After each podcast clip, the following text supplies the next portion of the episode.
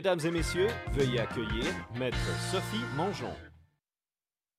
Bonsoir, bienvenue au quatrième podcast de la saison 2 du podcast à deux mètres. Et cette semaine, notre sujet, c'est le droit du voyage. Pourquoi? Parce qu'à chaque fin février, j'ai la fièvre du printemps.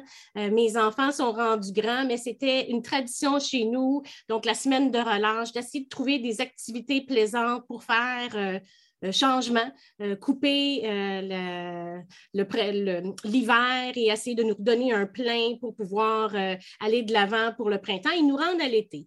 alors, avec la pandémie, on s'est rendu compte que voyager, ben, ce n'était pas si simple que ça, qu'il y avait des règles. Alors, je pense qu'on prenait pour acquis que voyager, c'était simple, mais maintenant, on se rend compte que c'est un petit peu plus compliqué qu'on pensait. Donc, justement, à l'aube de la semaine de relâche, un podcast sur le droit du voyage était de mise afin de s'assurer qu'on ait toutes les informations justes et pertinentes pour prendre des décisions éclairées. On entend toutes parler des histoires d'horreur, de gens qui ont payé un voyage, mais qui n'ont pas été assez prudents pour prendre une petite assurance de plus et qui se seront trouvés mal pris euh, aux États-Unis avec une, jambe cassée où il est arrivé des événements. Alors, l'objectif de ce podcast-là, c'est de répondre à cinq aspects très importants du droit du voyage.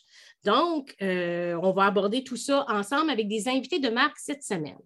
Mais je veux juste vous faire un petit rappel des prochains podcasts qui vont être dans les semaines précédentes. Le, celui de la semaine prochaine, j'en suis extrêmement fière. Il est 100% étudiant. C'est euh, le département de, droit, des étudiants en droit du travail de l'UCAM qui vont adresser cinq questions hyper importantes en droit du travail pour les jeunes euh, ados et adultes. Donc, ça, c'est notre podcast de la semaine prochaine. Et la semaine d'après, on parle de droit du logement à l'aube des renouvellements des bails, euh, donc une date qui est souvent évoquée vers le 30 mars.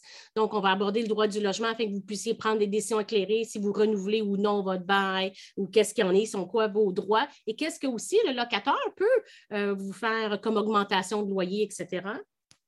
Par la suite, on va travailler sur un podcast qui va être SAC 100% Donc, lorsque vous êtes victime d'un accident de la route, ce que vous devez savoir, comment euh, naviguer à travers l'assurance et comment euh, tirer votre épingle du jeu. Et aussi, on travaille sur un podcast qui va arriver un petit peu plus tard sur les assurances, assurance invalidité, etc. Et on va vous expliquer c'est quoi l'autorité des marchés financiers, qui est un organisme aussi de surveillance par rapport aux assurances, mais qui n'est pas très, très connu du public. Alors, euh, c'est les prochains podcasts. C'est super intéressant. Et sans plus tarder, on va aller au vif de notre sujet de notre podcast de ce soir. Mais avant tout, comme d'habitude, on va faire un petit rappel des réseaux sociaux.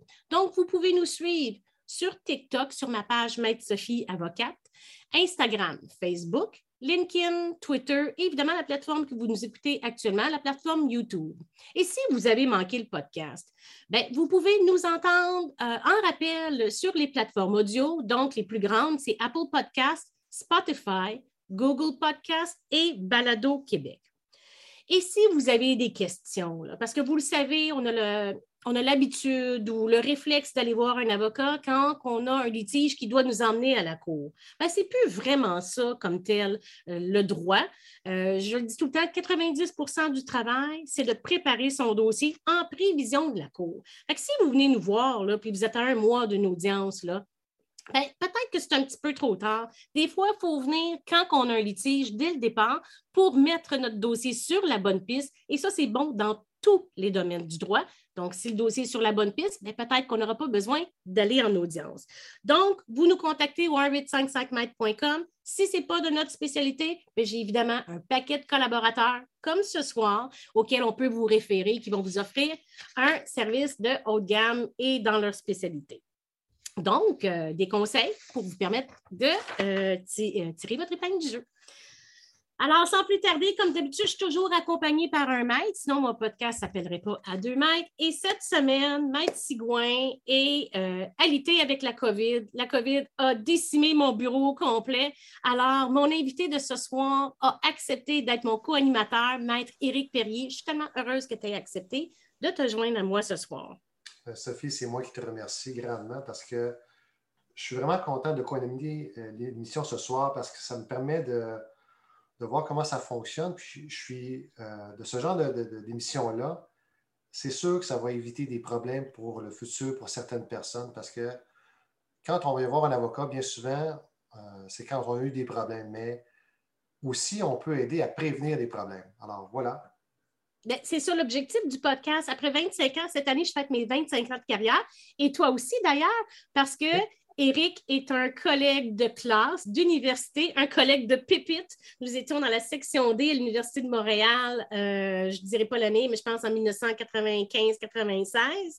Et c'est comme ça qu'on s'est connus. Donc, euh, après 25 ans de carrière, je me suis dit, non, ça suffit. Il faut qu'on trouve un moyen d'informer les gens dès le départ pour éviter justement ces litiges-là qui finalement donnent une mauvaise réputation aux avocats, aux droits, etc. Donc, on, on change la vapeur, on donne l'information avant les problèmes. Parfait. Donc, on va vous expliquer c'est quoi le déroulement de l'audience euh, aujourd'hui. Donc, nos invités de la semaine sont Suzanne Michaud, qui est vice-présidente assurance à CA Québec, qui va venir nous parler d'assurance. Évidemment, Mike Perrier, qui est mon co-animateur euh, du podcast ce soir. Et aussi, on a un étudiant en droit, comme à chaque semaine, euh, qui s'appelle Thomas Guillemette de l'Université d'Ottawa, qui va venir nous parler d'un sujet en particulier. Donc, justement, on va les regarder ensemble afin que vous sachiez euh, euh, le déroulement de l'audience et à quoi vous devez vous attendre. Donc, dans un premier temps, on va faire le tour des dernières mesures, les allègements qui ont lieu pour voyager. Ça, ça va être notre point 1. Notre point 2 va être les assurances, euh, qu'est-ce qu'ils sont, qu'est-ce qu'on doit prendre, etc., avec Mme Michaud. Notre troisième point va être, bon, et si vous êtes mal pris puis vous êtes obligé d'annuler, souvent, on va vous offrir des crédits voyage au lieu d'un remboursement. Qu'est-ce que c'est? Est-ce qu'on doit accepter? Qu'est-ce qu'on fait avec ça? Et puis finalement, quand ça, se complique, ben, il y a un fonds d'indemnisation des clients des agents de voyage. Et je dois avouer, le droit du voyage, ce n'est pas ma spécialité. En toute honnêteté, moi aussi, je vais en apprendre tout autant que vous en ce qui concerne ce fonds d'indemnisation-là. Et finalement, notre cinquième point, j'aime tout le temps faire le tour de l'état du droit, des décisions qui sont pendantes devant, euh, des euh, contestations qui sont pendantes devant les tribunaux ou des décisions importantes qui ont été rendues, parce que ça donne le ton un peu de l'état du droit, puis à quoi qu'on doit faire attention, puis c'est quoi, comment les jugements, euh, les, les tribunaux y tranchent actuellement concernant ces sujets-là.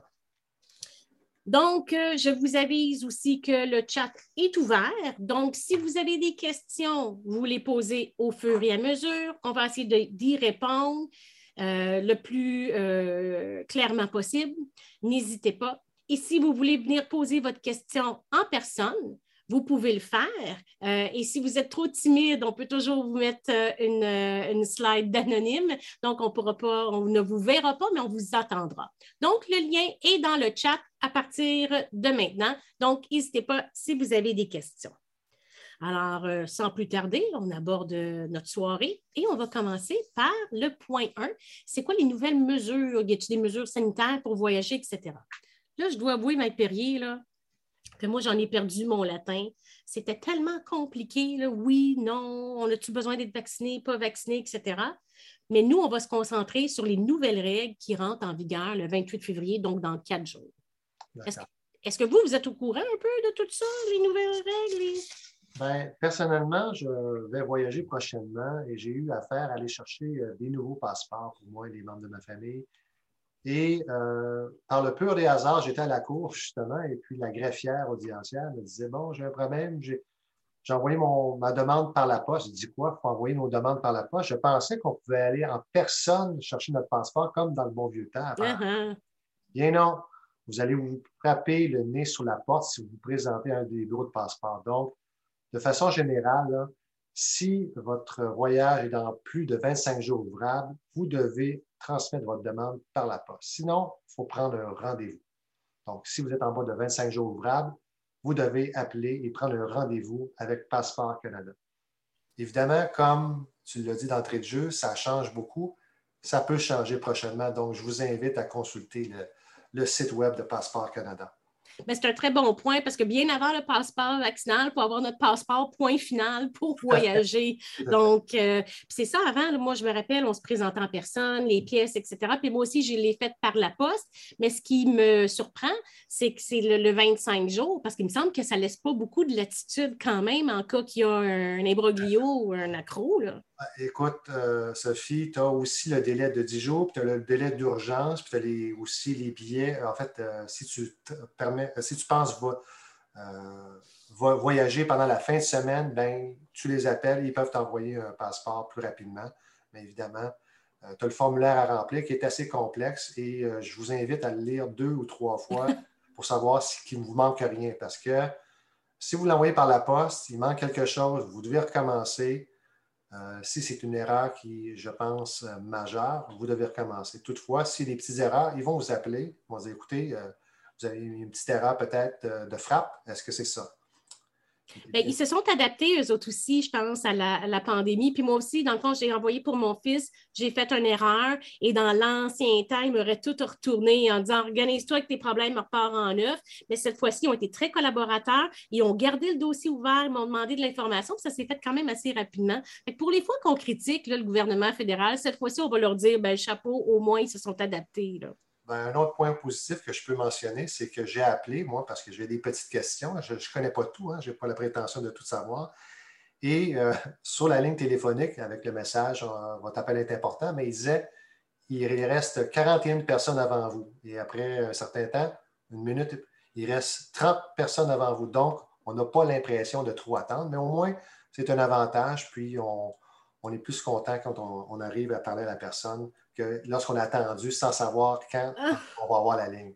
Comme les histoires d'horreur dans les podcasts qu'on a fait sur l'assurance emploi, là, où ce qu'on a vraiment entendu, honnêtement, des fois deux heures, deux heures et demie. Là. Fait que ça, c'est, toute une autre histoire. Puis on ne nous, on nous encourageait pas en nous disant combien de temps qu'on était en ligne, parce que je pense que ça nous aurait découragé plus que d'autres choses.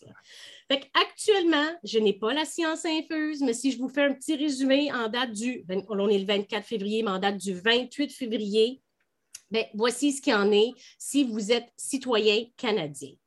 Donc, si vous voulez voyager, euh, si vous voulez, dans le si vous voulez voyager pour aller à l'extérieur, malheureusement ou heureusement, peu importe votre opinion, vous devez encore être vacciné pour prendre l'avion pour aller à l'extérieur. Si vous y allez par voie terrestre, c'est une autre histoire. Mais pour revenir au Canada, donc, si vous êtes vacciné, il y a beaucoup de choses qui ont été euh, rendues beaucoup plus faciles. Donc, vous pouvez faire un test euh, antigénique qui est beaucoup plus facile à faire, mais vous ne pouvez pas présenter les petits tests qu'on a maintenant qui nous ont donnés. Il faut que ça soit vraiment certifié quand même par un laboratoire. Vous pouvez toujours faire encore le test moléculaire, mais un 72 heures d'avance. Je vais vous dire, je ne sais pas pourquoi vous passeriez à travers ces, démarches-là, alors que c'est beaucoup plus facile un test antigénique. Donc, euh, et maintenant, quand vous revenez, les tests sont aléatoires et vous n'avez plus besoin d'être isolé en attendant les résultats. Il y a encore toute l'application ArriveCan qui est encore euh, nécessaire. Je ne la connais pas.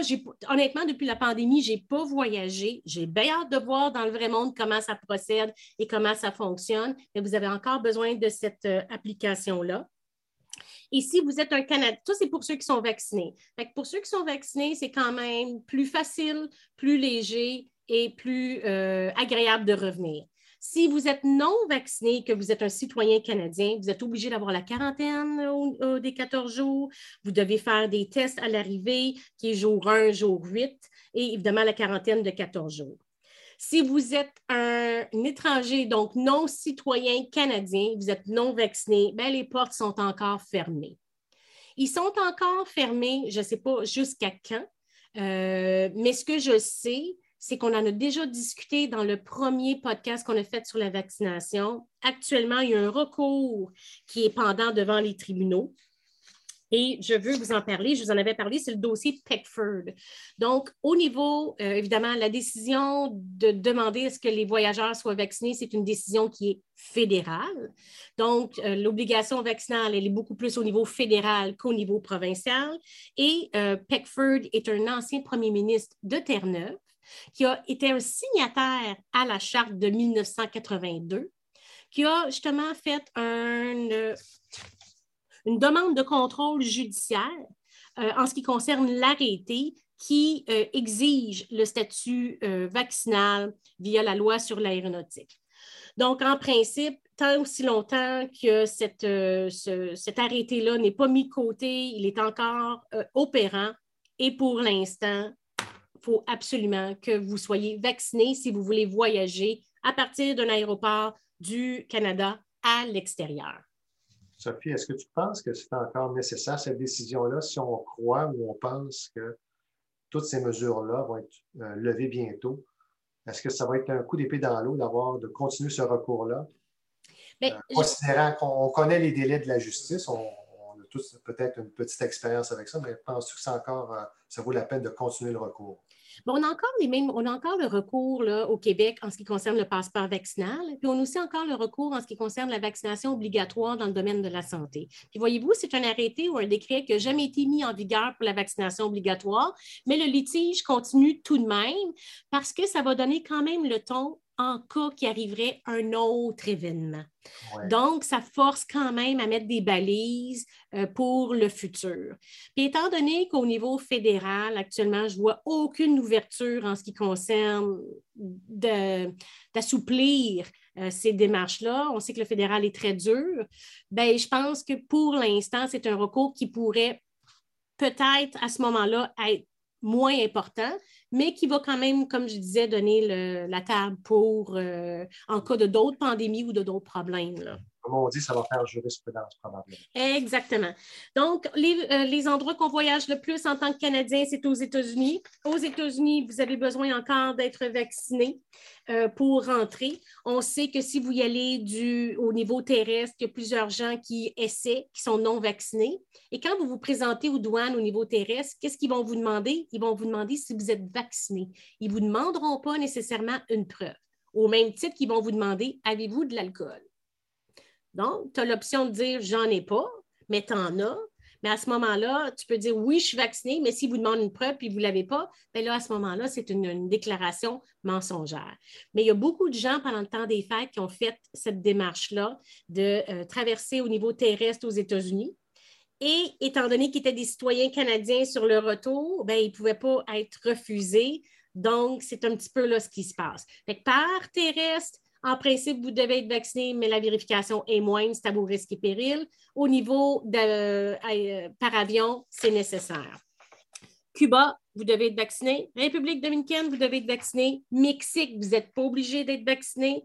Mais comment vous voulez vous rendre au Mexique, même si vous êtes non vacciné, puisque vous ne pouvez pas prendre l'avion parce que c'est encore obligatoire, dont euh, la contestation de Peckford devant les tribunaux. Donc, actuellement, pour compléter cet aspect-là, à moins que vous ayez des questions, actuellement, il y a 184 pays où les Canadiens pleinement vaccinés peuvent voyager. Il y en a 60 qui sont ouverts sans exigence de test d'entrée et 162 sans quarantaine. Puis pour les non-vaccinés, c'est 118 pays ouverts, mais en même temps, comment vous allez faire pour vous rendre? Ça, c'est une autre histoire.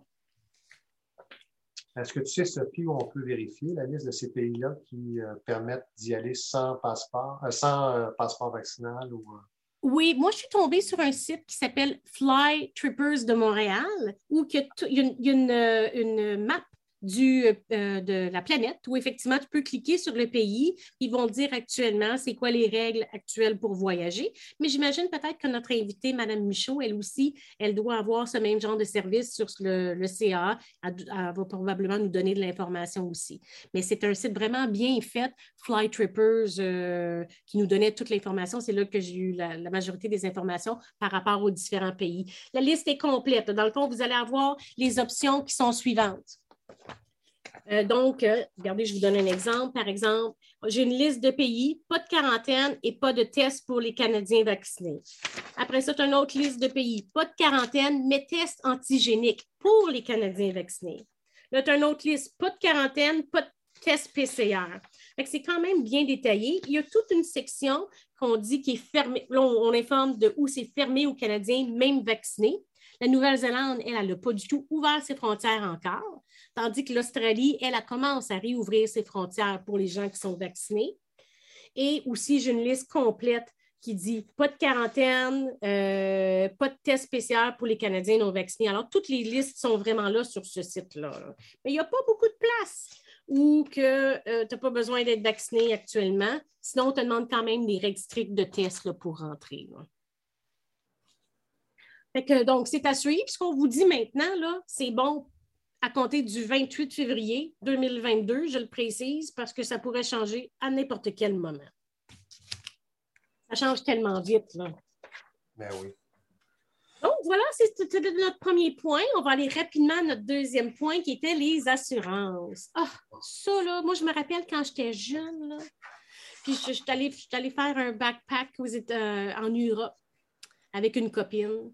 Puis en toute honnêteté, tu cordonnier mal chaussé, on n'avait pas vraiment pris d'assurance. Ça nous avait tellement coûté cher, toute notre passe de train, le billet d'avion et tout. Puis on était partis pendant un mois. Puis je regarde ça avec du recul, avec mes yeux d'adulte envers. Euh, puis je me dis, Colin, quelle, quelle,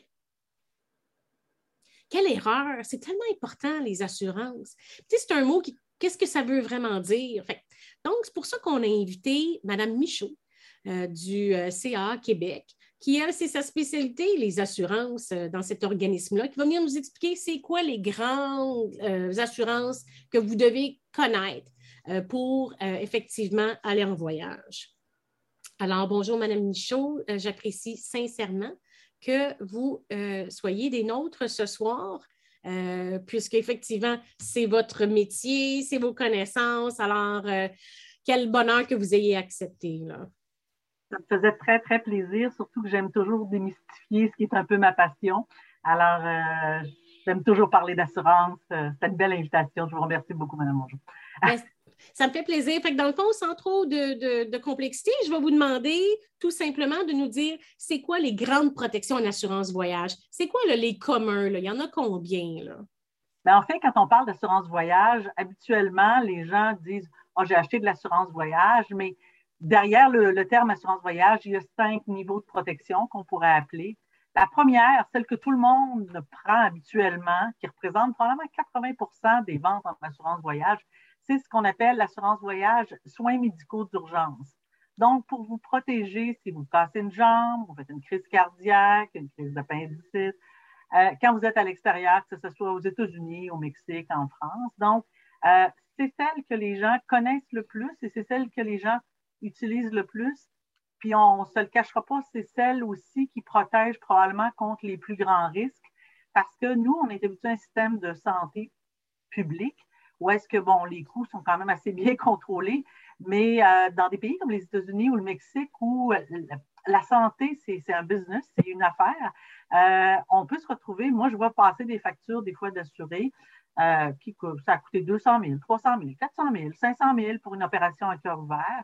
Donc, c'est celle-là, quand on pense à ne partez pas sans elle, là, alors, on ne part pas sans elle, qu'on ait 20 ans comme vous qui êtes parti en Europe, qu'on ait 75 ans, puis qu'on va juste euh, passer un petit deux semaines dans notre condo en Floride, on ne part pas sans elle. Le problème, c'est qu'on pense que c'est hyper dispendieux. Fait que, les gens, des fois, sont rendus là, ils dire qu'ils ont déjà étiré leur budget pour payer leur voyage, fait qu'ils n'ont pas le goût de, payer. Puis ils disent Ah, il ne va rien se passer, la pensée magique. Là. Oui, il y a quand même, quand je regarde le pourcentage de gens qui, réclament euh, chaque année, euh, oui, ce n'est pas, euh, pas 0,5% Donc, effectivement, ça peut être des réclamations de différents niveaux. on ne se le cachera pas, ce n'est pas toujours des opérations à cœur ouvert, mais c'est donc rassurant de dire, OK, s'il m'arrive quelque chose, et que je me pointe à l'hôpital, parce que les hôpitaux, entre autres aux États-Unis ou au Mexique, vont vous dire, bienvenue à l'hôpital, montrez-nous votre preuve d'assurance, parce que sinon, on ne vous soigne pas qui ne se passe pas au Québec, on n'est pas habitué à ça, mais euh, s'il faut que tu présentes ta carte de crédit sur laquelle tu as une limite, mettons, de 5 000 puis qu'ils disent non, bien, le genre d'opération qu'on fait, ça va coûter plus de 50 000, ils disent ben non, vous n'avez pas d'assurance, puis votre carte de crédit n'est pas suffisante pour couvrir les frais. Euh, c'est plate d'appeler toutes ces chums au Canada pour dire tu m'avances plus des sous. Donc, moi, je dis toujours, celle-là, -là, c'est un incontournable. Puis souvent, comme vous dites, les gens peuvent penser que c'est cher, mais quand on a 25, 25, 30 ans, puis qu'on justement voyage en Europe en sac à dos, c'est vraiment pas très cher. Puis moi, je suis toujours aux parents. Votre enfant voyage, vous voulez dormir tranquille la nuit, vous pouvez lui offrir un petit cadeau, l'assurance voyage, soins médicaux d'urgence. Vous êtes un bon parent. C'est sûr que le prix de l'assurance voyage pour les soins médicaux d'urgence va augmenter en fonction de votre âge et aussi de votre conditions de santé euh, actuelles. C'est sûr que si on pose quelques questions, puis vous dites euh, oui, j'ai un pacemaker, euh, je fais de la haute pression, je suis en train de stabiliser mon cancer, ça se peut qu'on pose plus de questions, ça coûte plus cher que si vous êtes en parfaite santé puis que vous dites non, tout va très bien, non, je ne prends pas de médicaments, non, je, tous mes indicateurs sont au beau fixe. Alors, moi, je dis, comme pour n'importe quelle assurance, l'assurance voyage, ça se magasine. Il y a plusieurs fournisseurs, donc prenez le temps de le magasiner. Puis ça veut dire, un petit peu comme tout à l'heure, on parlait des passeports qui ne doivent pas être achetés à la dernière minute, là, pas achetés, mais euh, on ne doit pas les chercher. Mais l'assurance voyage t'appelle, tu ne prends pas ça le vendredi soir parce que tu pars le samedi. tu peut-être là, prends le temps de magasiner euh, quelques semaines avant, parce qu'habituellement, les gens ils planifient leur voyage, donc planifie aussi l'assurance voyage. Est-ce que c'est important de dire la vérité sur ces formulaires-là? Comme pour n'importe quel produit d'assurance, l'honnêteté, c'est toujours payant. C'est-à-dire que si vous ne déclarez pas, entre guillemets, que, par exemple, euh, vous avez eu deux opérations à cœur ouvert euh, euh, les deux dernières années, puis vous dites non, non, je suis en pleine santé, c'est beau, tout est sous contrôle, et qu'on découvre après coup, on va, ils vont vous soigner, tout ça, mais à un moment donné, en revenant, ils vont peut-être dire Oups, monsieur-là, ce qu'on voyait, c'est qu'il avait déjà, puis il nous a fait des fausses déclarations, des déclarations mensongères, appelez ça comme vous voulez. Et euh, ben, la va peut-être dire. Je pense qu'on appelle ça de la très haute bonne foi. Quand on fait des contrats, c'est de la bonne foi, mais en assurance, on élève le niveau, on appelle ça de la très haute bonne foi. Donc, bien souvent, on va dire, y a-t-il quelque chose qu'on devrait savoir qu'on ne vous a pas posé comme question? Alors, c'est ça qu'il faut euh, démontrer. On s'attend à ce que les gens nous, nous, donnent leur juste finalement. Puis, euh, si par exemple on découvre qu'il y a des choses que vous avez oublié de nous dire, ça se peut qu'on dise ben, malheureusement, euh, vous nous devez tel montant parce qu'on a payé pour vous, qu'on n'aurait pas dû. Parce que c'est pas, on ne vous aurait pas chargé ou on ne vous aurait peut-être même pas assuré si on avait su ça.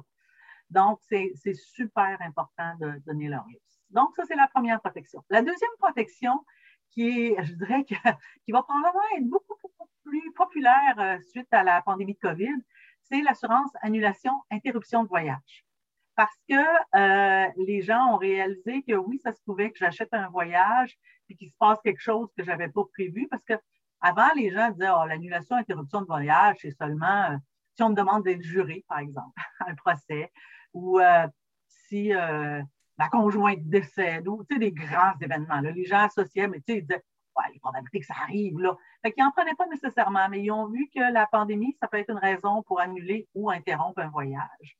Et euh, c'est le deuxième produit qui était quand même, même pré-pandémie, le plus populaire. Puis moi, je dis toujours aux gens, bon, l'annulation, elle coûte assez cher parce que l'annulation est basée sur le prix du voyage. Donc, si vous faites un voyage de 10 000 ben, on vous protège jusqu'à concurrence de 10 000 Ça peut être assez cher, mais l'interruption, du moment que vous avez plus qu'un moyen de transport pour vous rendre à destination, je vais prendre un exemple classique, vous prenez le train pour vous rendre à Montréal. À Montréal, vous prenez l'avion pour vous rendre jusqu'en Floride. Et en Floride, euh, vous allez sur un bateau de croisière. Donc, vous avez quand même trois moyens de transport. Puis s'il y en a un, mettons au Québec, de temps en temps, on a une tempête de neige, ça arrive. Euh, il y en a un qui est retardé. Puis là, vous arrivez en Floride, puis votre bateau, il est parti.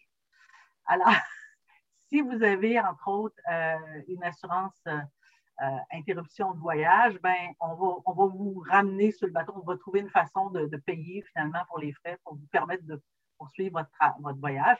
Ou si, par exemple, je ne sais pas, moi, quelqu'un décède, puis vous devez arrêter votre voyage durant la croisière, puis vous aviez payé plein d'excursions que vous ne ferez pas parce que vous devez revenir. Donc, l'assurance interruption, annulation interruption va, euh, va rentrer en, en force finalement. Donc, c'est le volet vraiment interruption qu'on va, qui va se. Puis on peut, ça, s'achète séparément en passant. Là. On l'appelle toujours annulation-interruption, mais vous pouvez acheter juste l'interruption si vous préférez. C'est moins cher. La troisième protection qu'il y a avec l'assurance voyage, c'est ce qu'on appelle la perte ou le vol des bagages. Hmm. Donc, euh, vous savez que des fois, les compagnies aériennes euh, peuvent égarer. Des fois, c'est jamais pour très longtemps. Mais encore là, imaginez-vous, vous prenez un bateau de croisière, ben, vous ne pouvez pas attendre, vous dire, oh, je vais revenir demain à l'aéroport. Non, non, le bateau de croisière est parti, vos bagages vont arriver à l'aéroport. Ça, peut être utile pour ça. Bien, Madame Michaud, je suis tombée sur une statistique, justement, là, sur une vieille statistique de peut-être d'une dizaine d'années, mais je ne pense pas que ça a vraiment changé, qu'à travers là, les aéroports du monde, dans une semaine, on perd 496 000 bagages. C'est quasiment un demi-million de bagages qui sont perdus par semaine, puis 2,5% ne sont jamais retrouvés. Là. Oui, et puis c'est pour ça que encore aujourd'hui, je lisais un article dans le journal. C'est pour ça qu'on dit toujours aux gens des choses super importantes. Vos médicaments. euh, peut-être euh, votre maillot de bain, votre brosse à dents, puis votre antidorifique, vous pouvez le mettre dans votre sac à dos et l'amener avec vous parce qu'il y a des choses que si tu n'as pas tes bagages, je peux bien te rembourser le coût de tes vêtements, mais tes médicaments, ça va être un petit peu plus compliqué. Donc, les traîner avec soi. Puis effectivement, des fois, les gens disent Ah, j'ai de l'assurance habitation, puis là-dessus, ben, euh, je suis protégée finalement pour les biens hors des, lieux assurés. Euh, moi, je rappelle toujours aux gens, c'est tout à fait vrai, mais euh, je pense que souvent les gens ont une franchise en assurance habitation qui peut être 200, 300 dollars. Fait que c'est peut-être, ça correspond peut-être au contenu de ta, valise. tu te dis, ouais, je ne réclamerai pas nécessairement. Ou, puis, alors qu'en assurance voyage, il y a la possibilité de prendre une franchise, mais la majorité des gens ne prennent pas de franchise en assurance voyage. C'est-tu bien dispendieux, justement, une interruption de voyage, annulation? Là, disons, pour un voyage, mettons, euh, une semaine de relâche à Cuba avec euh, une famille nucléaire, là, deux parents, deux enfants, tout ça. Donc, un voyage qui peut coûter 8-9 000, qui est un voyage, à, ben, mettons 10 000. Là, Oui, il faudrait que je vous fasse carrément là, en fonction de la destination, en fonction. Je ne peux pas vous donner. C'est comme quelqu'un qui dit Ah mon Dieu, j'ai un auto assuré, combien ça va me coûter? Je euh, comprends. c'est quoi ton profil de conducteur, c'est quoi? Donc, il y, a, trop d'éléments pour que je vous donne ça. Mais je vous dirais, c'est tellement simple à magasiner, c'est-à-dire que la majorité des assureurs ou des distributeurs offrent la possibilité d'aller sur le web à 2 heures du matin, si ça vous tente, ça vous empêche de dormir, et de demander carrément, c'est quelques questions, où allez-vous, euh, la valeur du, voyage, tout ça, et vous avez tout de suite un, ordre de grandeur sur ce que ça peut coûter l'annulation, interruption ou la perte ou le vol des bagages. Donc, moi, je dis toujours aux gens, ça va à peine de magasiner. Puis vous pouvez faire peut-être une première séance de magasinage sur le web, faire une tête, regarder les produits, mm. regarder les prix. Puis après ça, s'il y a des, choses qui disent Ouais, ça, ce produit-là, ça me plaît plus, bon, ben peut-être à ce moment-là, conclure au téléphone pour poser des questions live avec soit un agent de voyage, soit un agent ou un courtier d'assurance. Puis, euh, je, rappelle toujours aux gens, parce qu'au Québec, on est, on est un peu gâté euh, avec nos contrats d'assurance auto. C'est le même formulaire pour tout le monde. L'assurance auto au Québec, c'est un contrat standard. Les niveaux de protection vont changer. Mais les gens pensent qu'en assurance, après ça, voyage, c'est la même chose. C'est un contrat standard. Mm. Ce n'est pas le cas. Il y a des variations d'une compagnie, d'un assureur à l'autre. Donc, des fois, il peut y avoir un élément qui plaît beaucoup chez un assureur que tu ne retrouves pas ailleurs. Donc, moi, je dis, prenez le temps de magasiner, s'il vous plaît, mais pas juste le prix. Regardez les protections qui sont offertes. Puis le, tout à l'heure, vous parliez de l'autorité des marchés financiers. C'est aussi un conseil de l'autorité des marchés financiers, donc qui est le gendarme des assureurs, euh, en tout cas le surveillant des assureurs. Oui, c'est ça. euh, magasiner pas juste le prix, parce que souvent les gens disent Ah, le prix, je comprends ça, fait que c'est une semaine, ça me coûte ça, mais ce n'est pas, pas les mêmes protections d'un assureur. Est-ce qu'on est mieux de faire affaire avec un courtier d'assurance à ce moment-là, Mme Michaud? Quand ça devient, euh, si on n'a pas le temps, puis on, on veut aller vite, est-ce que c'est mieux de faire affaire avec un courtier ou directement avec un assureur? Écoutez, euh, le courtier, la différence entre un courtier ou un agent, un courtier représente habituellement plusieurs assureurs, alors qu'un agent va en représenter seulement un. Alors, l'avantage que peut avoir le courtier, c'est qu'il a accès à plusieurs assureurs, puis il va peut-être vous écouter puis vous dire, bon, en fonction de ce que je vois, j'aurais tel produit chez tel assureur. Mais tu peux dire, ben écoute, moi, je suis membre de telle organisation, euh, par exemple, je ne sais pas, je suis membre de la Caisse des Jardins, je suis membre de CAA, j'ai pleinement confiance envers les, produits qui sont offerts parce que je pense que l'organisation, finalement, euh, met en marché des produits qui sont conçus pour le profil des membres. Donc, dire, ben, je choisis déjà l'assureur, donc je passe à ce moment-là par un agent d'assurance. Puis si on a une excellente relation avec son agent de voyage qui a toujours été de bons conseils, qui nous dit, écoute, dans ce pays-là, par exemple, si tu vas à Cuba, depuis 2010, on ne peut pas rentrer si on n'a pas d'assurance voyage. Il y a des gens qui l'ont découvert en 2010 parce qu'ils avaient acheté leur voyage vite, vite, vite sur le web, puis il n'y a personne qui leur avait dit. C'est un peu plat. Donc, si vous dites, ben moi, je, je, pour tous mes voyages avec un agent de voyage, ben, votre agent de voyage, habituellement, est aussi euh, une offre en assurance voyage qu'il peut vous faire, puis il va vous prendre le temps de l'expliquer. C'est ça qui est chouette. Il y a comme trois possibilités, entre guillemets, puis il y a le web, la distribution euh, sans représentant. Pour des voyages, je dirais, répétitifs, si vous dites, euh, par exemple, je ne sais pas, je vais voir chaque année ma soeur en Floride, euh, c'est toujours une semaine, je connais le produit que je veux.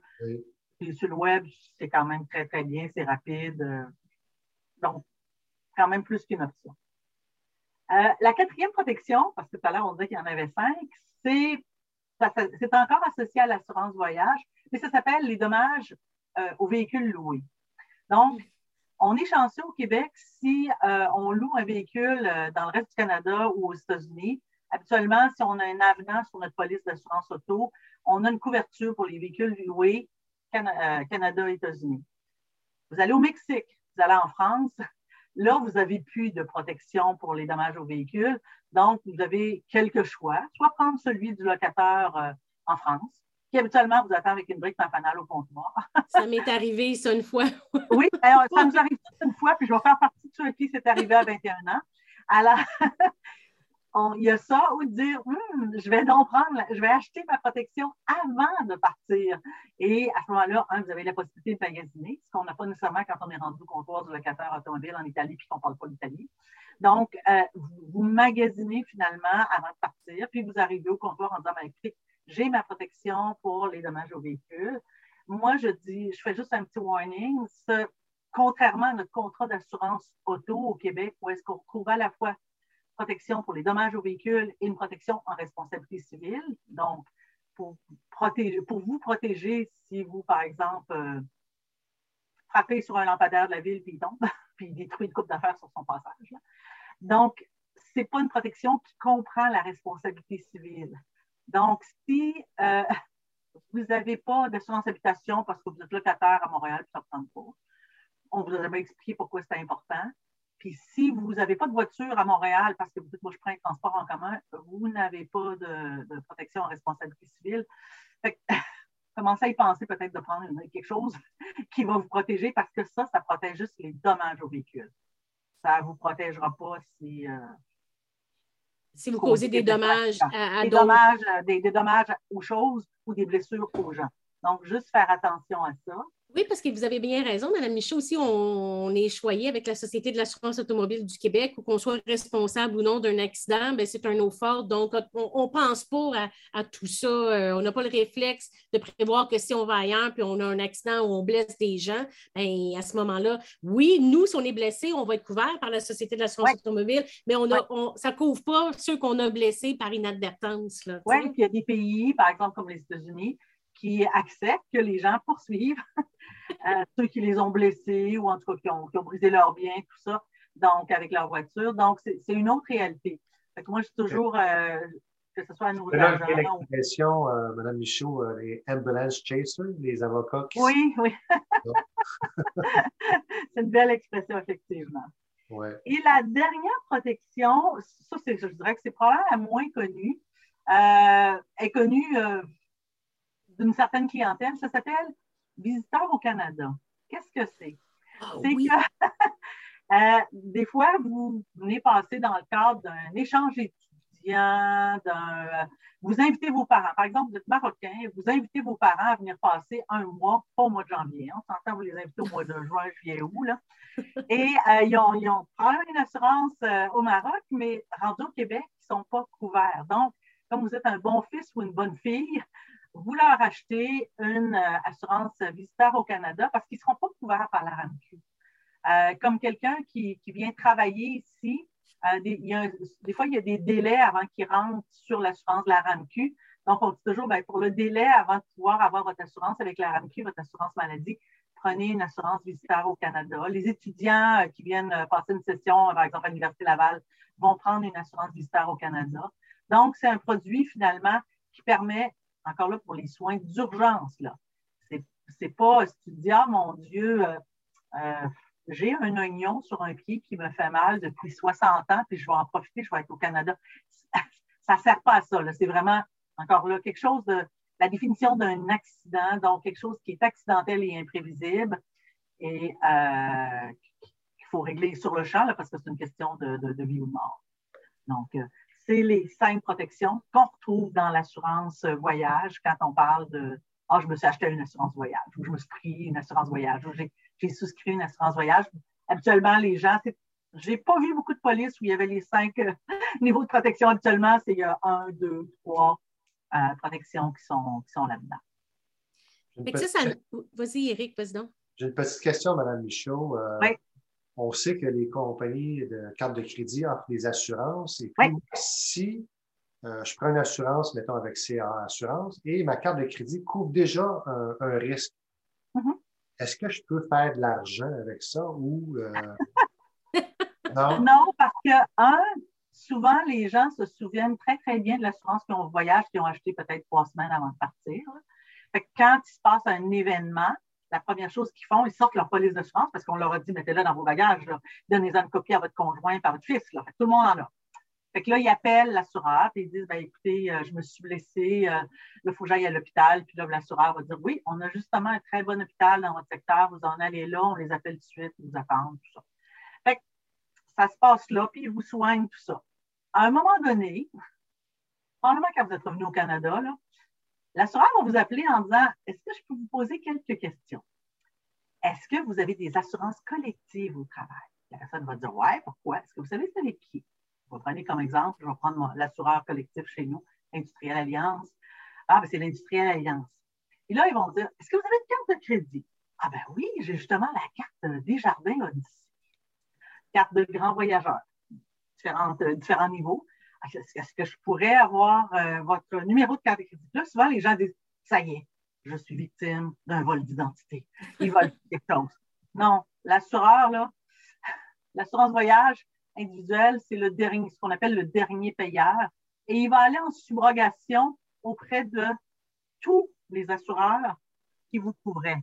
Et il va aller en voir un systématiquement, c'est la RAMQ. Parce que le premier assureur maladie, voyage de, tous les, Québécois, c'est la RAMQ.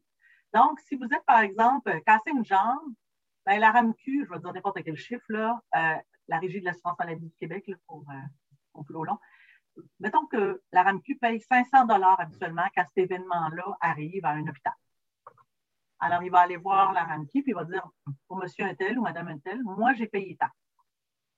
S'il vous plaît, remboursez-moi ce que vous auriez payé au Québec. La RAMQ en paye un bout. Après ça, ils vont dire OK, on va aller voir l'assurance au travail collectif. OK, remboursez-moi. Après ça, ils vont aller voir la carte de crédit. OK, remboursez-moi ce que vous pouvez me donner. Puis, au bout du compte, ben, ils, vont, payer la différence. Donc, il y a des gens qui disent Ah mon Dieu, ben, écoute, je pourrais faire ça, moi. C'est parce qu'ils sont un peu plus habitués que nous autres de faire ce genre de transactions-là. Moi, moi, je suis très heureuse d'avoir une assurance individuelle plutôt que de dire Ah mon Dieu, je vais, payer là-bas, puis après ça, je vais ramasser toutes mes factures, puis là, je vais les envoyer à la radio, puis je vais les envoyer à mon assureur collectif, après ça, je vais les envoyer à ma carte de crédit. Euh, c'est un peu lourd, là, comme pour le consommateur moyen, là, c'est, un peu lourd. Donc, oui, les assureurs voyage vont en subrogation, donc ils vont se faire rembourser. C'est pas vous qui allez recevoir Yes, je suis payé quatre fois. Non, ça ne se passe pas comme ça. Contrairement, par exemple, à l'assurance vie, où effectivement, si vous aviez quatre assurances vie, ben, vous pourriez avoir quatre fois le montant. Mettons, vous étiez assuré pour un 2 millions à chaque fois. Ben, vous avez 2 millions fois, en fait, 4 fois 500 000, 2 millions. C'est correct. C'est une excellente analogie que vous avez faite. Donc, les assurances, les assurances dommages, ce n'est pas fait pour faire de l'argent. Par contre, l'assurance vie, euh, ben, ça dépend du montant que vous assurez, mais vous pourriez en avoir plusieurs, comme vous dites. Sauf que c'est jamais vous qui en profitez, ce que je dis toujours. Ah, L'assurance vie, c'est pas vous qui allez faire de l'argent. C'est une belle preuve d'amour pour vos bénéficiaires, mais c'est jamais vous qui allez en profiter. Alors que l'assurance voyage, ben, euh, à part le, volet, parce qu'il y, y, a comme un, euh, à part le volet que c'est quand même vous qui bénéficiez majoritairement là, de, de l'assurance voyage. Ben, merci, c'était assez éclairant. Donc, dans le fond, ça m'emmène à mon troisième point. je vous invite à rester, Madame Michaud, si vous le désirez. Notre troisième point, c'est justement, ben là, tu es obligé d'annuler ton voyage. Qu'est-ce que tu fais? Est-ce que tu demandes un remboursement, un crédit voyage? Es-tu obligé de prendre un crédit voyage? Est-ce que tu dois prendre un remboursement? En toute honnêteté, qui, qui peut me répondre à ça? C'est quoi la différence justement quand tu annules entre un remboursement et un crédit voyage? Ben, c'est clair que ça m'intéresse comme sujet. Alors, j'imagine. Je vais répondre à vous, Mme Michaud. Oui, mais ben, c'est correct. Je vous laisse parler d'abord, puis si j'ai une petite nuance à apporter, je le fais. Ben, en fait, euh, il y a une question de choix entre euh, qu'est-ce que veut la personne? Est-ce qu'elle est prête à attendre avec un crédit, comme on dit, là, ou elle veut l'argent tout de suite? Moi, personnellement, je prendrais l'argent tout de suite. Euh, de l'autre côté, avec euh, la pandémie qui a été déclarée au mois de mars 2020, ben, il y a une action collective qui a été prise euh, par notre cabinet contre les transporteurs aériens principaux au Canada. Et vous savez, ce qu'ils ont fait, les transporteurs, avec leurs principales agences, ils ont dit, nous, on, va vous donner ce qu'on appelle un crédit, appelez-le comme vous voulez. On vous dit, on vous donne un crédit. Et on a pris une action collective disant, non, non, vous devez rembourser parce que à ce moment-là, même dans les premières semaines, premiers mois, les gens ne pouvaient pas penser dans combien de temps ils vont pouvoir voyager. Donc, ils voulaient leur argent tout de suite. Puis, euh, souvent, on parle de grosses sommes, de 5 000, 10 000. On a des gens qui nous ont appelés nous dire 40 000 Alors, euh, les transporteurs ont pris position que leur crédit était suffisant. Nous, on a pris position, vous devez rembourser. C'est ce que prévoit le Code civil en cas de force majeure. Euh, le transporteur ne peut pas vous transporter du point A au point B. Il doit euh, restituer, c'est le terme utilisé par la loi, les sommes ou les, sa contrepartie. Donc, vous avez payé en argent, il doit vous remettre en argent. Vous avez payé en pommes de terre, il vous remettre ça en pommes de terre. on s'entend, euh, c'est une façon de parler, mais bien souvent, c'est de l'argent. Donc, on est allé en action collective. Euh, notre demande a été autorisée partiellement contre un des transporteurs parce qu'entre-temps, le gouvernement a financé des transporteurs disant vous avez des problèmes financiers, bien, on va vous financer pour que vous puissiez rembourser euh, les voyageurs. Euh, il y avait des transporteurs qui n'avaient pas été encore euh, entendus avec le gouvernement.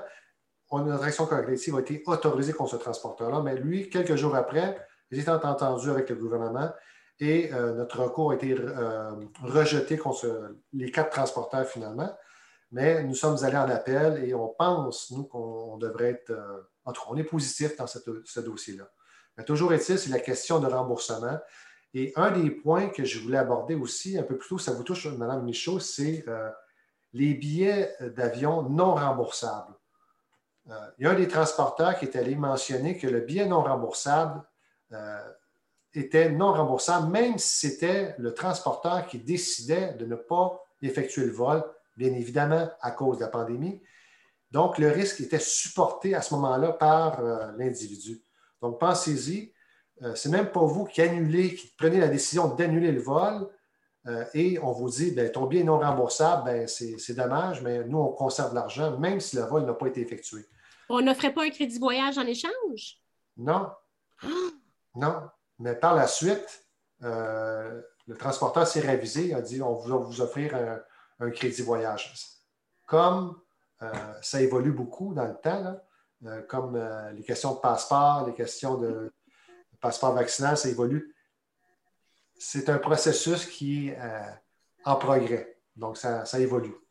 Et moi, tu vois, dans mon, j'étais supposée aller en Floride avec ma fille et une amie, une copine à elle, pendant le temps des fêtes. Là, évidemment, là, il y a eu plein de mesures. Fait qu'évidemment, je l'ai cancellé. Puis j'avais euh, transiger via Expedia. Puis quand j'ai appelé tout ça, ben, je me suis dit, oh non, je vais euh, revoyager et j'ai pris des crédits voyage.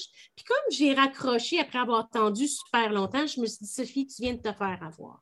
Parce que finalement, Air Canada, par exemple, me donnait des crédits voyage, mais il faut absolument que je l'utilise au nom des personnes qui étaient inscrites sur le billet tandis qu'Air Transat me donnait des crédits voyage que je pouvais transférer à n'importe qui. Qu'il faut faire attention parce que là, je suis prise avec un billet, un crédit chez Air Canada au nom d'une copine à ma fille. Donc, à ce moment-là, je suis comme un peu mal prise avec ça. Oui, puis c'est difficile, euh, Sophie, euh, parce que chaque transporteur a ce qu'on appelle les tarifs. OK? Et un transporteur peut avoir même jusqu'à cinq tarifs. Un, les tarifs pour euh, les voyages intérieurs, c'est-à-dire à l'intérieur du Canada un tarif pour les voyages aux États-Unis, puis un tarif pour tout le reste du monde. Et chaque transporteur a des conditions différentes. C'est là que peut-être le rôle d'un agent de voyage devient important. Et puis, vous savez, des sommes de 10 000 ben, je ne sais pas pour tous, mais c'est important. Ben oui. Je ne prendrai pas de risque sur ces sommes-là. Euh, une auto, vous l'assurez, mais un voyage de 10 000 vous voulez l'assurer aussi, je pense. Et la meilleure personne pour vous conseiller dans ce, à ce moment-là, c'est un agent de voyage. Bon, c'est gentil, Maître Perrier. Dans le fond, on, encourage l'assurance, c'est une très bonne chose. Vous avez bien raison aussi. Oui. Justement, j'ai une question pour. J'ai deux questions dans le chat. Là. Fait qu'on va passer à travers. Je vais y aller avec une des questions d'un monsieur qui s'appelle FTM qui nous dit s'il y a eu remboursement justement dans votre dossier de Sunwing, est-ce qu'il y a encore un recours? Ah, c'est une très bonne question. Euh, dans notre recours que nous avons pris contre les transporteurs en action collective, euh, on demandait plusieurs éléments. Donc, on demandait évidemment le remboursement du montant déboursé, on appelle ça le capital, mais on demandait aussi des intérêts. Euh, nous, on ne trouve pas normal que pendant plus de deux ans, euh, la personne n'a pas eu accès à son argent. Et euh, le Code civil le mentionne clairement, le défaut dans le retard de paiement, le dommage, ce sont les intérêts. Donc, nous, on estime que notre recours devrait continuer malgré le remboursement, seulement pour les intérêts. Hmm. Si c'était une somme de 100 je peux comprendre 1, 2, 3 pour une personne, on n'en fera pas de cas. on parle de sommes de 10 000 20 000. Comme je vous ai dit, on a eu jusqu'à 40 000 Ça vaut la peine. Et autre chose qu'on demandait, euh, qu'on demande encore, c'est aussi des dommages-intérêts pour le temps passé, euh, euh, les pertes de temps. Parce que appeler la compagnie de voyage, vous avez pu comprendre que des fois, on peut perdre du temps. ça peut prendre du temps. Alors, ça se compense, ça, ces dommages-là. Ce n'est pas normal qu'on ait à passer une heure, deux heures, trois heures, quatre heures au téléphone euh, faire plusieurs appels, la carte de crédit, l'assureur, euh, etc. Donc, nous, on demande ces dommages-là. Donc, merci pour M. FTM. Puis j'ai une autre question, puis je vais, euh, je vais, en profiter pendant que Mme Michaud est encore ici pour cette, ce troisième point-là. J'ai Simon de Saint-Mathieu qui dit Est-ce que les sites comme Airbnb offrent des remboursements des crédits de voyage ou les voyageurs doivent avoir ses propres assurances? Ben, en fait, euh, puis là, je vais peut-être plus parler d'assurance de dommages que d'assurance de voyage. Un site comme Airbnb, euh, par exemple, si c'est vous qui louez votre maison ou en tout cas une chambre, euh, oui, offre un certain niveau d'assurance de dommages, mais ce qu'on dit toujours aux gens, c'est de bien prendre le temps, puis ça peut être VRBO aussi, là, bien prendre le temps de voir qu'est-ce qui est couvert parce que euh, souvent, ce n'est pas nécessairement suffisant s'il arrive des dommages importants. Puis on sait qu'il y a des, propriétaires qui ont eu des, je dirais, des, mésaventures. À ma connaissance, euh, je ne crois pas que des, euh, plateformes comme Airbnb ou VRBO ou autres offrent de l'assurance voyage parce que c'est vraiment, c'est souvent rattaché, entre autres, beaucoup à l'âge des gens à la destination, la manière dont la tarification est faite. que quand tu loues, euh, par exemple, un, studio dans Airbnb, euh, il manque des, comment dire, je t'ai pas posé des questions sur ton état de santé, donc ça serait dur à tarifer. Mais euh, ce que je connais plus, puis comme je vous dis, je ne suis pas une spécialiste de Airbnb, c'est qu'il offre l'assurance de dommages, donc l'assurance habitation pour les gens qui offrent leur maison. Donc, la question de Simon, qui est justement si tu annules, par exemple, euh, une location au Airbnb, donc, ce n'est pas la question de remboursement de crédit voyage. Là. Ça, c'est pas, ça ne s'appelle pas comme tel à, la cette lui, il le posait dans ce sens-là. Oui, mettons, j'ai loué, il y a une pandémie, là, je dois canceller. Est-ce que je, peux? il y a quelques années, les assureurs, c'est tout rattaché à l'économie de partage, et les assureurs voyage euh, restez loin de ce, genre de, Il y a des assureurs qui ont commencé à accepter de dire OK, je considère un Airbnb comme, euh, mettons, un hôtel. Et oui, je vais accepter, euh, si par exemple, j'annule parce que je suis juré, ben là, oui, de, rembourser, de te rembourser ce que tu as payé pour ton Airbnb parce que souvent, ils demandent de payer à l'avance. Mais ce n'est pas, encore là, c'est des questions à poser à son assureur. Ce n'est pas tous les assureurs puis des fois, ils vont en, accepter certains, mais peut-être pas toute la panoplie. Donc, quand je dis, euh, quand je disais magasiner, euh, ça fait partie des éléments à magasiner. Ça, sur le web, là, vous n'aurez pas cette information-là aussi pointue. Vous devez prendre le téléphone puis parler avec soit l'agent de voyage, l'agent d'assurance ou le courtier.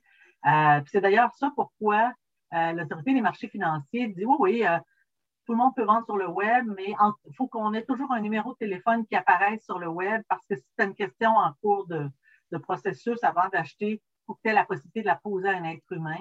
et tous les, distributeurs et les assureurs, ont, on a l'obligation de respecter ça. Ça ne veut pas dire qu'à 2 heures du matin, il y a quelqu'un qui va vous répondre. Euh, ça va peut-être être ses heures de bureau entre 8 h et 8 h, mettons, et, 20 h, mais euh, parce que c'est ça, ça, c'est le genre de petite nuance que ce pas tous les assureurs qui vont offrir. Puis, il faut, poser la question carrément. Puis, vous, euh, vous allez leur trouver l'information dans le libellé de la police, mais on va se dire les vraies choses. Là. Un libellé de police, ce n'est pas la lecture la plus passionnante, à moins qu'on cherche comment s'endormir. moi, je me dis, si ça ne vous tente pas de lire, tu vois, les, documents des assureurs sont écrits pour des gens qui, je ne sais pas, qui ont quasiment une maîtrise là, en droit. Là. Donc, oui, non, je c'est un peu aride. Fait que moi, je dis, ben, écoute, c'est une question très, très précise. Là. Prends le temps de la poser. Puis les gens sont, sont payés pour ça, pour répondre aux questions. Ne pas gêner. Donc, en bout de ligne, si toutes les assurances ne fonctionnent pas, puis un problème, vous n'êtes pas remboursé, tout ça, est-ce qu'il existe quelque chose qui, peut aider le, citoyen, euh, le voyageur? Moi, j'ai entendu qu'il y a un fonds d'indemnisation. Alors, on va y aller tout de suite en invitant, euh, en abordant notre quatrième sujet, qui est le fonds d'indemnisation des clients des agents de voyage. Et euh, conformément à ce qu'on fait chaque semaine, on invite un étudiant pour venir nous expliquer un sujet qui est en relation avec notre, euh, notre sujet de notre podcast. Et cette semaine, notre invité, c'est Thomas Guillemette, qui est étudiant en droit à l'Université d'Ottawa. Bonjour Thomas, ça va bien? Oui, ça va bien, merci. Et toi, Maître Mongeon? Oui, ça va très, très bien. Thomas euh, est un étudiant en droit à l'Université d'Ottawa. Euh, c'est un ami de mon fils qui a joué au hockey. Fait je connais Thomas, je pense, depuis qu'il a six ans. Très, euh, ça me fait chaud au cœur de le voir maintenant dans le même métier et prendre la relève. Et il est extrêmement, extrêmement, extrêmement gentil et serviable et très connaissant aussi. Alors, Thomas, comment ça va? Ça va bien, ça va bien. Euh, merci de me recevoir. Euh, ça me fait un grand plaisir de pouvoir euh, venir parler du Fonds d'indemnisation des clients des agences de voyage ou le FICAV qu'on appelle si on prend les acronymes. Donc, je, vais, je vais lancer la petite présentation. Je vais y aller un peu sur la création du FICAV, son fonctionnement, sa couverture, puis je vais effleurer un peu comment le FICAV s'applique aujourd'hui dans la situation pandémique. Puis je vais y aller, je vais essayer d'aller de façon chronologique. Donc, le FICAV, initialement, euh, ça part vraiment de loin, ça part des événements du 11 septembre 2001. On voit que le volume d'affaires de l'industrie du voyage connaît une forte baisse. Puis au Québec, il y a plusieurs agences de voyage qui ferment leurs portes ou qui font faillite. Puis euh, si on remonte à cette époque-là, il y avait un mécanisme de protection financière qui était en place, qui prévoyait un certain cautionnement collectif des agents de voyage. Mais euh, comme vous pouvez imaginer, il y a eu ce, ce mécanisme-là a été mis à rude épreuve par euh, les plusieurs euh, agences qui fermaient. Donc, euh, le gouvernement en place, en collaboration avec le milieu des agences de voyage, pour donner suite à la situation, la, la pression médiatique qui se passait à l'époque, a décidé de, mettre sur place avec la loi sur les agents de voyage, qui, dans le fond, le, gouvernement libéral du, premier ministre Charest a décidé de créer un nouveau fonds qui s'appelle le, FICAV, le Fonds d'indemnisation des clients des agents de voyage. Euh, donc, ce fonds-là est assigné à l'Office de la protection du consommateur, soit l'OPC qu'on appelle, euh, pour gestionner les demandes qui rentraient. Initialement, le programme couvrait quoi? Il couvrait des situations comme, admettons, votre agence de voyage avec laquelle vous faites affaire ferme tout simplement ses portes ou vous, le consommateur, vous n'avez pas reçu le service de transport, d'hébergement ou tout autre service que vous aviez payé, ou même encore euh, si le consommateur se retrouve dans une situation nécessitant un départ immédiat ou un rapatriement au Canada. Donc, c'était ce genre de situation-là qui était couvert. En 2017, on va voir euh, des nouvelles dispositions, un agrandissement de la couverture qui va arriver avec une modification de la loi. Donc, par exemple, le fonds va indemniser des consommateurs qui ne seraient pas en mesure de se prévaloir d'un service en raison d'un pépin euh, affectant un autre service. Je m'explique. Euh, par exemple, le retard d'un vol qui empêcherait un voyageur d'être présent au départ de sa croisière pourrait être couvert par le FICAV. Euh, également, comment on fait pour pouvoir bénéficier du FICAV? Euh, il est impératif, nous, en tant que consommateurs, de faire affaire avec un conseiller de voyage qui détient un certificat émis par l'OPC. Donc, je m'explique. Hypothétiquement, si je prends une situation dans l'actualité, si vous étiez dans le vol de retour de Touloum, euh, qui a fait manchette dans l'actualité, James William Allen n'avait pas de certificat euh, dans le fond de l'OPC. Donc, vous n'aurez pas pu faire une réclamation au FICAV euh, en lien avec l'annulation de votre vol de retour. Donc, également, vous devez comprendre que si vous faites euh, affaire directement avec un transporteur, avec Air Transat, Air Canada, vous ne pouvez pas être couvert par l'efficace si votre billet d'avion est suspendu, révoqué, peu importe. Puis également à noter que si vous obtenez un remboursement de la part d'un tiers, soit votre assureur, votre émetteur de carte de crédit, eh bien, euh, vous ne pouvez pas nécessairement non plus, vous ne pouvez pas en fait euh, recevoir de l'argent de ce fonds-là, étant donné que vous avez déjà reçu un remboursement de votre carte. Donc, comment ça fonctionne pour la réclamation? Vous, allez, il y, a deux, façons qui se passent habituellement.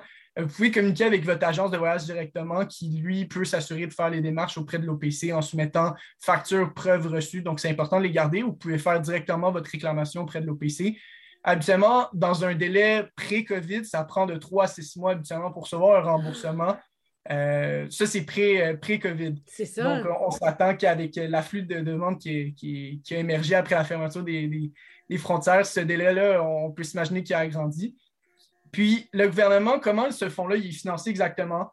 Donc, initialement, quand vous payez votre, votre fonds de voyage, il y a une, taxe, je ne sais pas si c'est le bon que j'utilise, mais il y a, une, fraction qui est prélevée sur le montant qui va directement au FICAV. Donc, par exemple, euh, euh, puis c'est ce, montant qui vaut à 0,1% de votre montant que euh, vous a coûté, votre voyage. Donc, si on fait un ratio, si votre voyage vous a coûté 1000 vous allez payer 1 au FICAV.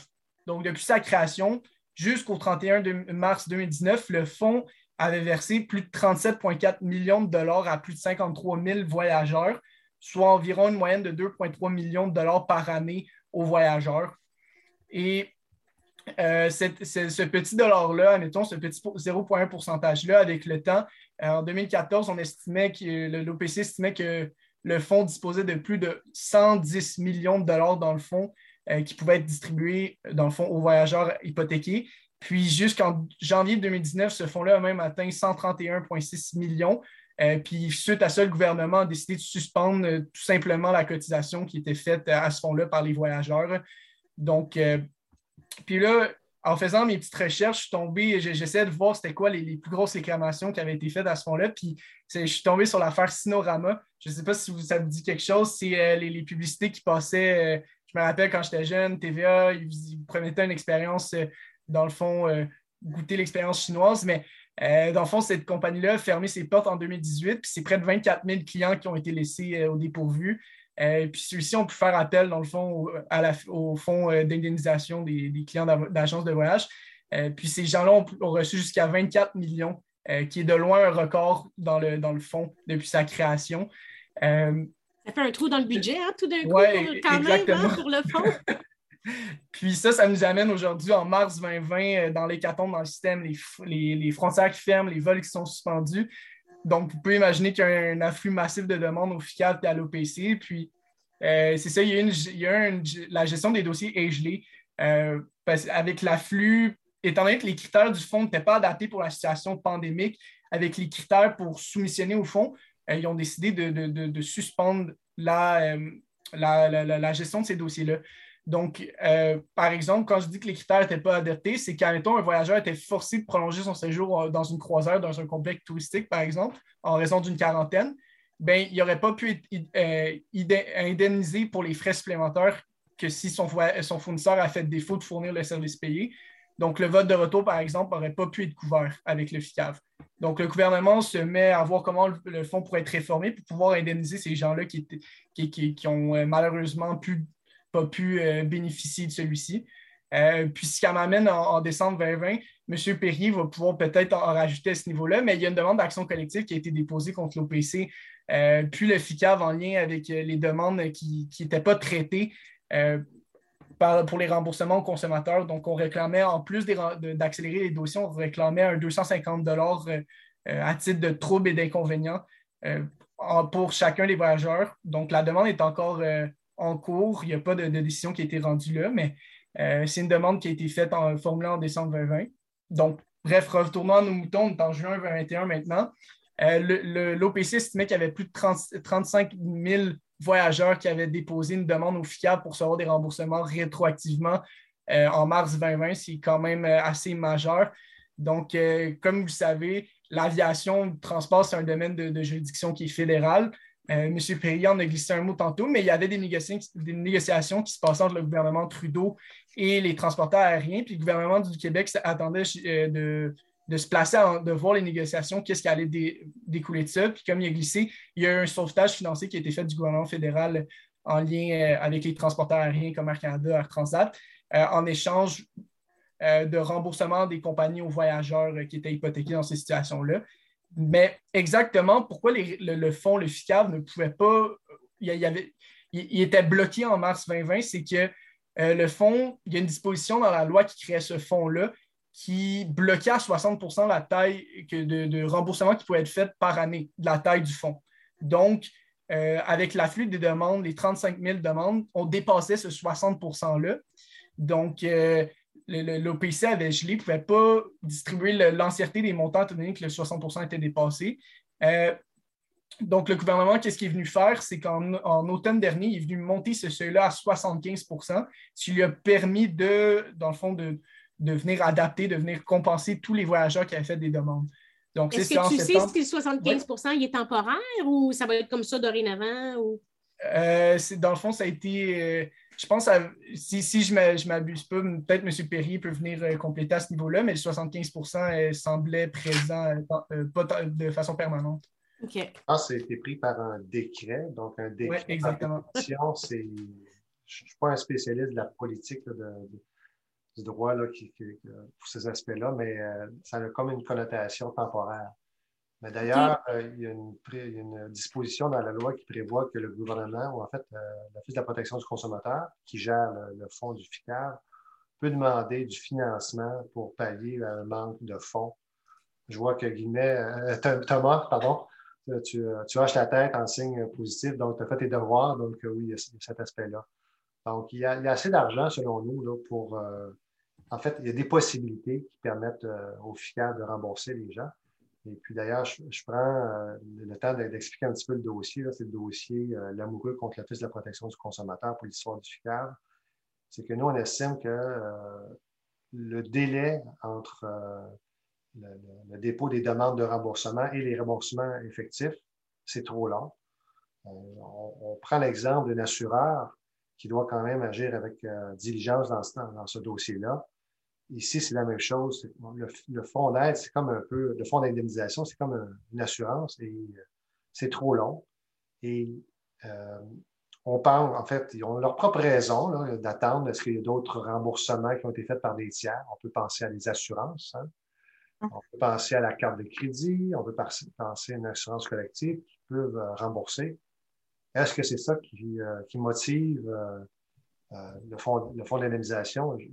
On ne peut pas le savoir, mais toujours est-il que nous, on estime que euh, euh, c'est trop long. C'est quand même, encore une fois, des sommes importantes. 5 000, 10 000, 40 000, encore une fois, je me répète, ça mérite euh, des intérêts. Si jamais il y a remboursement, ben, ça mérite ses intérêts, en plus du capital si ça n'a pas encore été remboursé. Si je peux me permettre une intervention, des fois, on se demande une bonne raison pourquoi est-ce qu'on devrait prendre une assurance voyage. Ben, les gens qui voyageaient là, en 2020 là, puis qui avaient de l'assurance voyage, ils ont été remboursés. Je veux vous dire, euh, ils n'attendent pas après leurs sous, alors que ceux qui n'en avaient pas du tout, ben, ils attendent après le cadre. le délai est beaucoup plus long. Là. Fait qu'à un moment donné, tu te dis, OK, je serais peut-être mieux de prendre une assurance individuelle puis d'avoir mes sous, euh, même si le délai a été quand même assez long en 2020, on va se dire les vraies choses. Là. Tous les dossiers sont rentrés en même temps. Tout le monde voulait être payé. Euh, puis, c'était comme personne n'avait vu venir, là, puis les, délais ont été beaucoup plus longs pour rembourser les consommateurs, mais au moins, ils l'ont déjà eu, leur, euh, remboursement. Vous l'avez dit, Mme Michaud, personne n'avait vu venir. Puis, euh, comme en septembre 2001, personne n'avait vu venir. Ça va vite, le monde. Hein? Puis là, il faut s'adapter. Et puis, ça je reviens aux assurances, bien que moi, il faut avoir des assurances. Il y a certaines euh, situations où les assureurs ont considéré que les crédits offerts par les transporteurs étaient un remboursement, chose que nous, on pense que ce n'était pas le cas. Mais euh, le dossier continue dans nos, dossiers contre euh, les transporteurs et contre l'Office de la protection du consommateur. Et celui, ce dernier dossier sera entendu pour, à l'étape de l'autorisation au mois d'avril de cette année. Donc, on verra. On verra qu'est-ce que ça va donner. Nous, on est, on, est confiants, mais euh, on ne sait jamais. Thomas, as-tu d'autres choses à rajouter sur le fond? Ça a l'air de rien, mais le temps, il file ce soir, là. Oui, oui. Donc, euh, est-ce que ça fait vraiment le tour? Est-ce que toi, Ben, est-ce que. Oui, vas-y donc. J'aurais rajouté, euh, vu qu'on parlait du- de délai, de délai, euh, ben, c'est ça, avec, étant donné que l'afflux des demandes, on estime que les demandes commencent à se faire traiter en ce moment, ont commencé cet automne. On estime de, 10 de 18, temps- de 18 mois le temps d'attente pour recevoir cet argent-là, étant donné l'afflux des demandes. Puis, c'est long. Puis le hic là-dedans, c'est que la loi sur la protection du consommateur, qui encadre les activités de l'OPC, euh, ne spécifie pas de délai pour rembourser un consommateur dans le cas où un transporteur annule son contrat. Donc, euh, y c'est difficile de voir un recours, si je ne me trompe pas, M. Perrier, euh, à ce niveau-là pour venir réclamer euh, son argent plus rapidement. Excuse-moi, c'est parce que ça a coupé un peu. J'ai manqué le, punch. Euh, C'était au niveau, euh, dans, dans le fond, il y, a, il y a une disposition dans la loi sur la protection du consommateur qui, où on spécifie qu'il n'y a pas de délai pour rembourser un consommateur Ah. dans le cas où un transporteur annule. Nous, on n'a pas vu de- de- d'endroit particulier qui nous permettrait dans la loi de dire, écoutez, il y a, il y a- il y a ce délai-là. À un moment donné, je pense qu'il doit y avoir un délai. On ne peut pas laisser ça comme ça. Sinon, euh, la loi, de toute façon, quand la loi, il y a comme, je ne dis pas un trou, la jurisprudence va venir nous appuyer là-dedans. Donc, euh, c'est avec la jurisprudence que peut-être on va pouvoir faire nos points, euh, dire, écoutez, euh, 18 mois, c'est trop long. On va charger de l'intérêt, hein? Les intérêts, oui. Les dommages moraux. c'est ça, c'est ça. Dans certains, certains cas, on demande des dommages pour perte, euh, ennui, Perte de jouissance de la vie?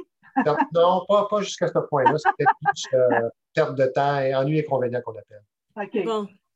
C'est- c'est fantastique. Merci beaucoup, Thomas, de nous avoir expliqué tout ça. Donc, euh, je vais vous laisser partir, Madame Michaud et euh, Thomas, pour, en vous remerciant d'avoir contribué à notre podcast ce soir. Vos interventions étaient très pertinentes. On vous remercie énormément. Et puis, je vais vous souhaiter une bonne soirée.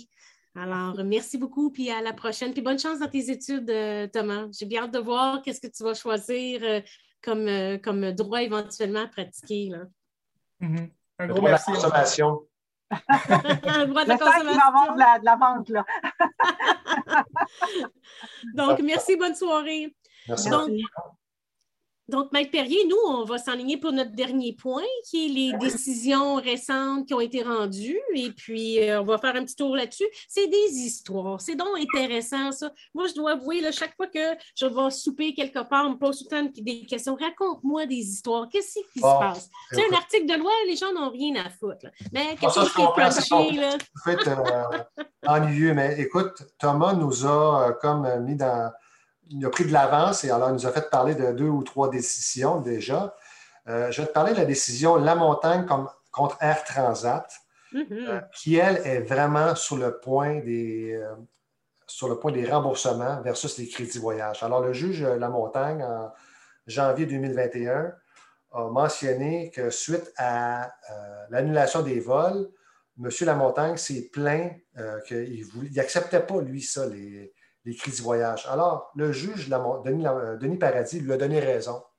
En plus, non seulement des fameux intérêts dont j'arrêtais pas de parler tout à l'heure, mais il a condamné aussi euh, Air Transat à dédommager pour les ennuis inconvénients, un, beau petit euh, 100 ou 150 si je ne me trompe pas. Donc, cette cause-là, pour nous, euh, est vraiment sur le point et peut nous aider dans notre autre dossier d'action collective, dans le dossier euh, la chaîne contre les transporteurs. Juste un instant, euh, Éric. La montagne contre Transat, Transat, là, ça, ça a été euh, présenté aux petites créances. Là. Tout à fait. tout Ça, à fait. donc, le- monsieur le citoyen, madame la citoyenne qui vous nous écoutez, si effectivement on a refusé de vous euh, rembourser, ben, sachez que la montagne contre Transat en 2021 a obtenu gain de cause devant les petites créances. Alors, abandonnez pas. Attention, parce que euh, je pense qu'il y a quelqu'un qui l'a échappé, cette décision-là, parce que tous les transporteurs, à chaque fois qu'il y avait un dossier euh, aux petites créances, ils s'opposaient en disant, écoutez, il y a déjà une action collective qui a été entreprise, donc suspendez le dossier des petites créances. Alors, la majorité euh, ont été suspendus, ou en fait, euh, pas la majorité, mais une bonne partie. Et là, ils attendaient notre décision dans notre dossier d'action collective. Mais celle-ci, il y a quelqu'un qui n'a pas demandé la suspension et le juge a entendu la cause. Ça n'a pas été très long. Il a rendu une décision en faveur euh, du client. l'autre décision que j'aimerais t'entretenir, euh, Sophie, c'est Barbe contre Trip, Central. C'est l'histoire d'une dame qui a pris un, billet d'avion pour aller voyager à Cuba. Et la première journée, la dame a eu un accident. Elle s'est faite frapper par une voiturette électrique qu'on appelle euh, communément un cart électrique. Ça a mal été pour la madame. Elle, ce qu'elle a fait, elle a, elle a décidé de poursuivre pas l'hôtel là-bas, mais son agence de voyage. Hmm, elle a choisi le mauvais. Euh, ben, peut-être. Quand même, l'agence de voyage, un de ses devoirs, c'est son devoir d'informer si jamais un endroit est risqué. Hein. on peut penser à euh, un hôtel sur le bord d'un volcan ou quoi, que ça peut être dangereux. Elle doit l'informer la personne. Euh, par contre, euh, l'agent de voyage n'a pas une boule de cristal, par exemple, pour la météo, des fois qui peut être très changeante, mais si, par exemple, on sait qu'à telle période d'année, à tel endroit sur, en voyage, c'est pluvieux, elle doit informer le voyageur.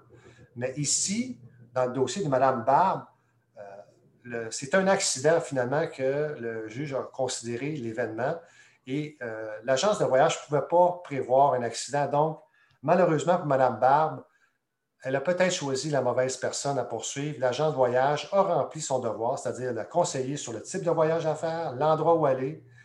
Euh, il y a une autre cause mais j'avoue que moi-même, j'aurais jamais euh, dit à cette dame-là de poursuivre l'agence de voyage. L'hôtel, peut-être, avant ça, ou voir avec ses assurances, mais il me semble que c'était quasiment voué à l'échec, non, ce recours-là? Vite, vite, ben, euh, peut-être qu'elle n'a pas. Euh, je ne connais pas tous les détails de ce dossier-là, mais toujours est-il que la dame, elle, est-ce qu'elle va aller poursuivre un hôtel là-bas, à Cuba? Ah, c'est vrai. Hein? Alors, mm. euh, parce que des fois, il y a une histoire de contrat puis de juridiction, et puis euh, c'est un peu plus compliqué. Alors, elle s'est essayée. Est-ce qu'elle avait fait affaire avec une agence de voyage? Euh, mm. On ne le dit pas. Est-ce qu'elle aurait, si elle avait fait affaire avec une agence de voyage, est-ce que le FICAV aurait pu couvrir ses dommages? C'est une bonne question. Mais la morale de l'histoire, on a parlé d'assurance, on a parlé du fonds d'aide, fonds d'indemnisation aux clients, aux clients des agences de voyage moi, euh, en voyage, étant donné qu'on voyage, euh, mettons, dans, notre côté, peut-être on ne voyage pas à tous les jours, c'est quelque chose où on n'est pas habitué, donc c'est des risques que l'on prend. Donc, qui dit risque, il y a toujours un assureur qui est là. Donc, euh, pour les choses qu'on ne fait pas souvent, qu'on n'est pas habitué, contrairement à, l'autre dossier où Mme Michaud disait si vous êtes habitué à voyager toujours au même endroit, tout le temps la même chose, OK, peut-être, on peut prendre ce risque-là. Mais quand c'est des choses, des voyages uniques, ça ne vaut pas la peine de prendre des risques comme ça. Donc, prenez une assurance, faites affaire avec une, agence de voyage pour avoir certaines couvertures.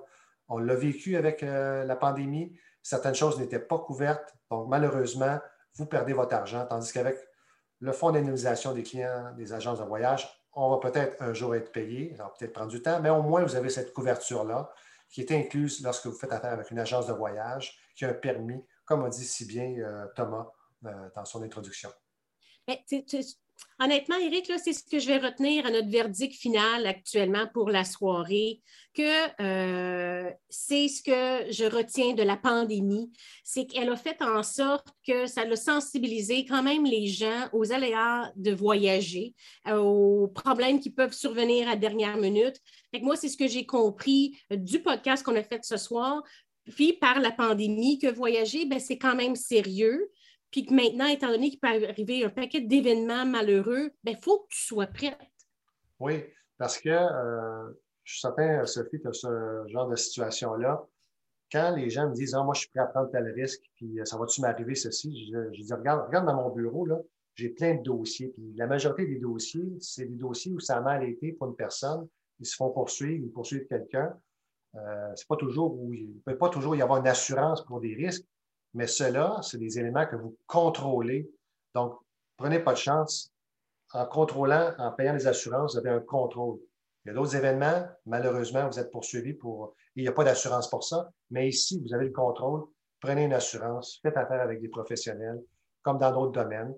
Euh, je donne souvent l'exemple, moi, d'un de mes clients, euh, c'est un entrepreneur en construction, mais qui n'est pas plombier, et il a voulu faire de la soudure chez lui. Il a mis le feu à sa maison. Il n'était pas habitué à faire de la soudure il a pris un risque. Euh, il se pensait bon, puis il était peut-être bon, mais écoutez, ce n'était pas sa spécialité, la soudure, visiblement. Il a mis le feu à sa cuisine. Alors, euh, faites affaire avec des spécialistes quand il y a des choses vraiment qui peuvent être risquées. Et euh, voilà.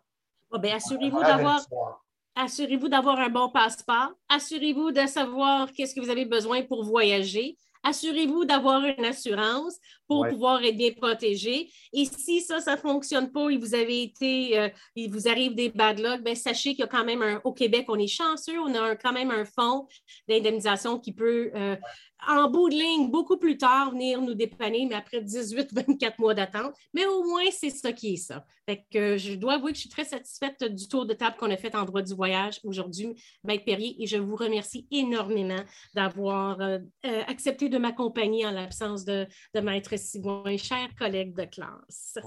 ce fut un plaisir. Bon, ben, ben, je, vais vous souhaiter une bonne soirée, puis on, ben, on va, je vais te dire à la prochaine. Merci beaucoup. À la prochaine. Au revoir. Bye bye là-dessus, ben, je vais pouvoir euh, déclarer la levée de l'audience et vous remercier d'avoir été là. Je vous rappelle la semaine prochaine, podcast 100% étudiants. Alors, euh, ne manquez pas ça. Venez les encourager, venez poser vos questions. Ils travaillent vraiment fort pour vous présenter un podcast de qualité. Moi, je suis juste l'accessoire la semaine prochaine. C'est eux qui mènent tout ça. Donc, on va parler de rémunération de stagiaires, accidents de travail chez les jeunes, uniformes, équipements de protection individuelle accommoder avec l'horaire de travail quand tu vas à l'école, qu'est-ce qui se passe avec tout ça? Alors, je remercie de nouveau Maître Perrier, euh, Madame Michaud de CA, Thomas Guillemette, notre étudiant de l'Université d'Ottawa, et bien sûr, mes collaborateurs qui travaillent fort euh, à chaque semaine, Simon, notre réalisateur, Véronique Moquette de Beta Marketing qui fait toutes les belles slides qui vous sont présentées, Patrick René qui m'accompagne au bureau tous les jours puis qui me motive à faire ce beau podcast-là et Stéphanie, notre technicienne juridique qui est quasiment en charge à 100% de vous faire de la recherche pour le podcast qu'on vous présente. Donc, euh, on fait la levée de l'audience. Je vous dis, n'oubliez pas de nous suivre sur les réseaux sociaux, TikTok, Instagram, Facebook, LinkedIn, Twitter, YouTube en rappel sur les plateformes audio dans votre auto, là, tanné d'écouter de la musique, ben écoutez, euh, apprenez vos droits, Spotify, Apple Podcasts, Google Podcasts, Balado Québec. Et encore, si vous avez des questions, le 1855 mètres, numéro facile à se rappeler, 1855-624-8737, pas juste pour vos problèmes juridiques, mais on vous guide. Vous avez une question, on va vous mettre en contact à des endroits qui sont gratuits, qui vous donnent l'information parce que si vous ne connaissez pas vos droits, c'est un choix personnel maintenant. Tout est disponible sur le web. Vous ne pouvez plus être euh, ignorant. Donc, si vous avez une suggestion de podcast, n'hésitez pas à m'écrire ou si vous voulez dénoncer une injustice, on vous écoute. Alors là-dessus, je vous souhaite une bonne semaine en respectant les consignes sanitaires à deux mètres. À la semaine prochaine. Bye bye.